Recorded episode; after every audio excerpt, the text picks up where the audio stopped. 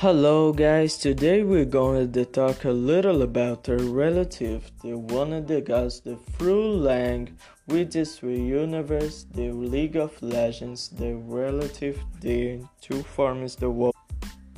Which is for people the free from death and to not accept their destiny, the sheep, the people wholly breaks that destiny, the sheep, the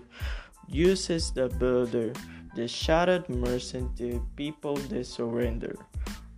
to the destiny and the wolf. Dances people fleeing destiny, the nodder, the children there, captured,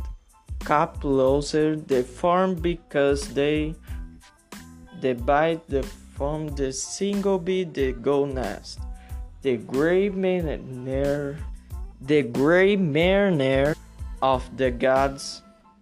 that takes people foreign to the spirit the road the two will speak on the thank you for listening to me until next time